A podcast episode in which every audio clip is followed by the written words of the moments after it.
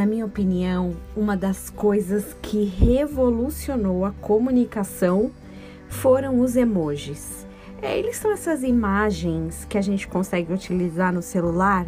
Elas comunicam várias emoções.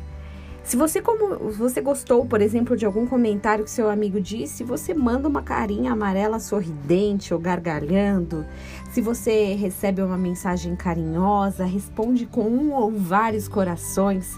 E também se você não gostou, sentiu nojo, se emocionou, há uma quantidade gigante de imagens que podem representar seus sentimentos. Em pensar que quando os celulares começarem, até os computadores, é, a gente não tinha um banco de imagens, era um luxo, né? Ter alguma imagem. Elas faziam muita falta e hoje até sobram.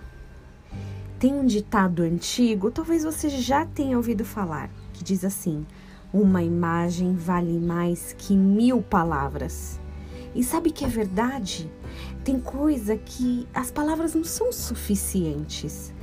Ver um lindo espetáculo da natureza vale mais do que uma grande explicação, uma razão científica detalhada. Por que o sol nasce? Por que o sol tem cores? Ver isso vale muito mais ver uma família se abraçando sem estar tá pousando para uma foto, mas realmente demonstrando amor, vale mais do que um texto enorme e bonito. Imagens, elas falam, elas comunicam.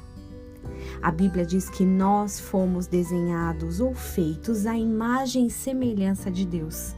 Isso significa que, se olhássemos no espelho, deveríamos ver a imagem que remete ao Criador. Mesmo com tantas feições diferentes, cores e modelos, a nossa imagem deveria, né, ao menos comunicar quem nós somos, a nossa origem. Ser imagem e semelhança de Cristo, além de tudo, é uma grande responsabilidade. O que as pessoas têm enxergado ao nos ver? Será que elas enxergam a Cristo, a bondade de Deus? Será que elas enxergam graça? Também é importante lembrar que existe uma diferença entre ser feito à imagem e continuar parecido com esse alguém. Nos tornamos parecidos à medida que a gente convive. Temos o potencial de continuar sendo imagem e semelhança ou se afastar tanto que em um dado momento já nem é possível ser reconhecido. E aí? Que emoji tem te representado? Quais são as mais de mil palavras que seu rosto, mesmo com máscara, diz ao chegar no ambiente? Que você tenha um dia abençoado em nome de Jesus.